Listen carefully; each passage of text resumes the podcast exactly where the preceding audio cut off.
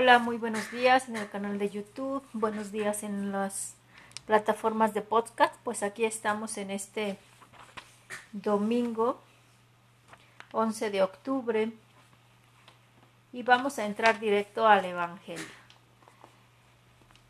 Vamos a tomar el Evangelio de San Mateo capítulo 22 versículos del 1 al 14. En aquel tiempo volvió Jesús a hablar en parábolas a los sumos sacerdotes y a los ancianos del pueblo, diciendo El reino de los cielos es semejante a un rey que preparó un banquete de bodas para su hijo. Mandó a sus criados que llamaran a los invitados, pero éstos no quisieron ir. Envió de nuevo a otros criados que les dijeran Tengo preparado el banquete, he hecho matar mis terneras y los otros animales gordos, todo está listo vengan a la boda. Pero los invitados no hicieron caso. Uno se fue a su campo, otro a su negocio, y los demás se les echaron encima a los criados. Los insultaron y los mataron. Entonces el rey se llenó de cólera y mandó sus tropas, que dieron muerte a aquellos asesinos y prendieron fuego a la ciudad. Luego les dijo a sus criados La boda está preparada, pero los que habían sido invitados no fueron dignos. Salgan pues a los cruces de los caminos y conviden al banquete de bodas a todos los que encuentren. Los criados salieron a los caminos y reunieron a todos los que encontraron, malos y buenos, y la sala del banquete se llenó de convidados. Cuando el rey entró a saludar a los convidados, vio entre ellos a un hombre que no iba vestido con traje de fiesta y le preguntó Amigo, ¿cómo has entrado aquí sin traje de fiesta? Aquel hombre se quedó callado. Entonces el rey dijo a los criados Átenlo de pies y manos y arrójenlo fuera, a las tinieblas. Allí será el llanto y la desesperación, porque muchos son los llamados y pocos los escogidos. Palabra del Señor. Gloria a ti, Señor Jesús. Ay Dios.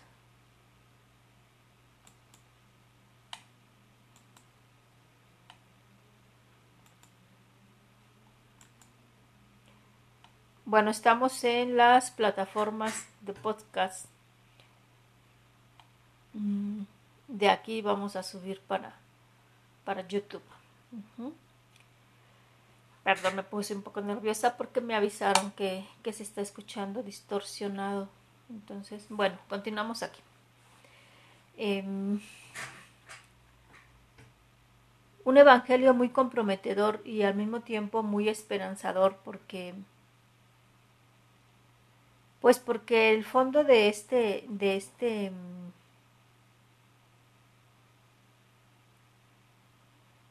de este evangelio es el banquete de bodas se puede decir que es Jesús mismo.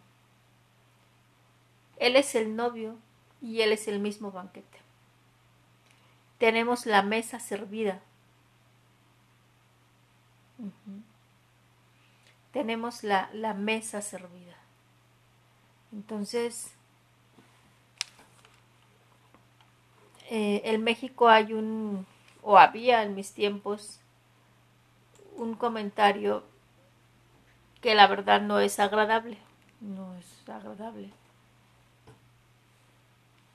Y se refiere para cuando una chica está detrás de un chico y, el chico simplemente termina haciéndole caso y ya que le hace caso la bota, la hace a un lado. Este se utiliza, este refrán o este comentario es a quien le dan pan que llore. Y tomándolo en una parte positiva, o sea, Jesús se está poniendo así para con nosotros, ¿no? Está siendo el novio de la boda, pero al mismo tiempo está siendo el, el banquete mismo. O sea, es decir, ¿qué más queremos si Él se nos está dando en charola de plata? Por eso es que el, el que hace el banquete pues se enoja porque, porque dice, pues les estoy dando todo y no hacen nada, no, no, no vienen.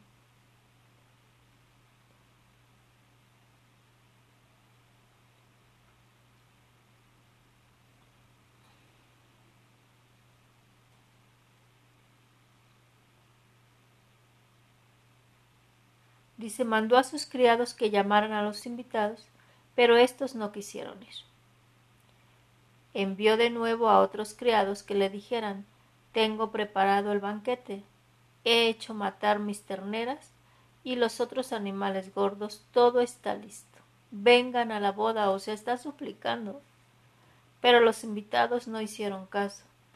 Uno se fue a su campo, otro a su negocio, y los demás se les echaron encima a los criados, los insultaron y los mataron. En este momento que estoy releyendo esta frase me acordé de, de cuando hice mis votos perpetuos. Pues mi mamá, mi papá, mis hermanos se lucieron ¿no? en, tratar de, tener todo listo para la, convivencia, la comida que iban a ofrecer. Y yo me acuerdo que mi papá se pues se desmidió por así decir en cuanto a a las misas y eh, mesas y sillas. No sé si fueron como 200. Calculó para 200 personas, creo. Creo que sí. Si no es que más. Y la verdad es que no se llenaron, quedaron muchas sillas vacías en las, en las mesas para el convite. Y mi papá se sintió, la verdad es que se sintió y bueno, sin pretender ser mala onda, voy a balconear a sus hermanos, ¿no? Vinieron muy poquitos de sus hermanos. Fueron, pues, porque fueron en Morelia. Y mi papá se sintió mucho, ¿verdad? Se sintió mucho porque dijo, es que si hubiera sido otra cosa, se hubieran ido. Entonces yo le, me acuerdo que le dije, cálmese, pa, o sea, eh, tiene razón, le digo, si hubiera sido una fiesta, de otro tipo, donde les hubiera dicho, les garantizo que va a haber alcohol y va a haber no sé qué otra cosa, pues van, le digo, pero, pero ellos ni siquiera se imaginaban cómo era una celebración de votos perpetuos, ni cómo iba a ser como un convite, ¿no? Y recuerdo que un tío hermano de él dijo, de verdad que yo estuve a punto de no venir. Tenía unos 15 años y me iba a ir a los 15 años, dice, pero dije, ¿cómo voy a dejar a Claudio solo con esto? Y me vine, dice, y no, y no me arrepiento de haber dejado los 15 años. Dice, nunca me imaginé que fuera una celebración tan bonita, empezando por la celebración como tal de la Eucaristía, donde hice ya mi entrega total. Segunda, eh, la celebración, ya el convite de la mesa, al convivir las carnitas, literal lo hicieron como una boda, o sea, la víbora de la mar para los que viven en México. No me acuerdo qué otra cosa fue lo que hicieron. Ah, lo del cargar al muertito, como dicen acá no podemos este cargar al muertito o aventar al muertito, cogieron a mi hermano y lo aventaron, ¿va? o sea, fue algo muy bonito, o sea, estar conviviendo en una forma sana muy bonita. Pero, o sea, me recordé ahorita porque me acordé del sentimiento de mi papá de sentirse defraudado, de decir, les tenía la mesa puesta porque, pues porque mi hija se está casando, ¿no? Y, y se está casando con Dios era tanto su gusto que, que lo preparó todo, igual que con mi mamá y mis hermanas, mi hermano. Y, y, se sintió defraudado cuando vio que no vinieron, ¿no? que no fueron. Así más o menos en parecido es el sentimiento de Dios, ¿no? O sea, se los estoy dando todo y ustedes no quieren venir. ¿Y cuál es la razón de no querer ir? O sea, de que no conocemos, realmente no conocemos a Dios. Si conociéramos a Dios, si conociéramos el amor que Él nos tiene, como lo decíamos ayer, o sea, no necesitamos ganarnos el amor, el amor está, o sea, y la prueba es de que nacimos porque Él nos pensó, porque le plugó, porque le pegó la gana. Y si nos creyéramos ese amor, no andaríamos, y me incluyo yo misma, mendigando pequeños amores, pseudo amores, llenándonos de vicios, llenándonos de tontería y media. Perdón por la palabra. Y el día que conozcamos este amor, no nos vamos a querer ir del banquete. Pero, como ya una vez se lo dijo, al novio no lo tendrán siempre. Y, y lo fuerte va a ser es que si nosotros mismos nos seguimos enredando en nuestro pecado, en nuestra perdición, va a llegar el momento que ya lo vamos a perder a Él, no porque Él no quiera estar, sino porque nos vamos a ver tan sucios, tan viles, que nosotros mismos vamos a decir, mejor ya no me acerco, ¿no? Y lo vamos a ver a Él como a una nostalgia, como algo que pude tener o que tuve y que lo perdí, o que pude haber tenido y lo perdí. Sin embargo, su amor es eterno y yo me, yo, yo me atrevo a pensar y a creer que hasta en el último segundo cuando estemos partiendo de este mundo, aunque ya estemos inconscientes. Es Él el que se va a hacer presente. Es Él y Él es quien va a decir, aún hasta este momento te vengo a ofrecer el amor que te ofrecí en toda tu vida. ¿Quieres tomarla? Pero es como cuando nos dan el boleto para, no sé, la función de teatro que más nos gusta, del cine, del circo, del fútbol, lo que a ti más te apasione y, y que quieres ir, pero por X o Y pusiste miles de pretextos y llegaste a los últimos 15 minutos. Tú dices, pudiendo haber mm, disfrutado la función de dos horas, llegaste a los últimos 15 minutos. Pues no, o sea, la verdad es que no nos apasiona.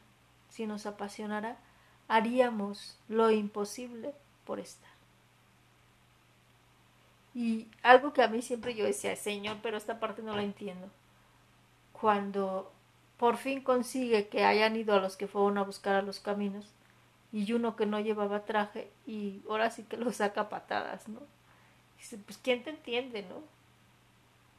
Y lo que yo logro entender es, es que el Señor se da a nosotros y podría decirse que mendiga nuestro amor, no porque lo necesite, sino porque sabe que nosotros lo necesitamos, sabe que es lo que a nosotros nos va a potencializar, a hacer plenos. Y entonces, Él necesita que si nosotros respondemos, respondamos con nuestro 100. Aunque nuestro 100 sea un 10, un 20, dependiendo la capacidad de cada uno, pero que sea nuestro 100 y que estemos al 100 ahí, que, que no vayamos y que digamos, ay, al rato, ¿no? Ay, sí, pero no. O sí, voy, me interesa, pero eso, voy entre chanclas y no sé qué, no. No. O voy mediocremente, no, no, o sea, ¿y por qué? Porque Él sabe que, que está mendigando nuestro amor, no por Él, sino por nosotros. Y si nosotros vamos con esta actitud, Él sabe que no que no sirve, que no va a valer,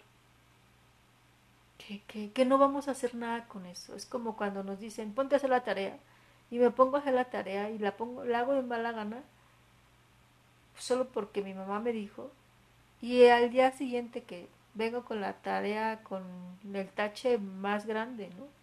¿Por qué? Porque no lo hice porque quise, lo hice porque me mandaron, pero no porque es algo que me apasionara. Entonces la invitación es esta, a, estar con Él, a creerle, a probar de su amor. Y verás que una vez probándolo, no te vas a querer despegar de Él. Nos vemos mañana porque están acabando los podcasts. Tu hermana María Guadalupe Ortega Sánchez, religiosa de la Cruz. Dios te bendiga.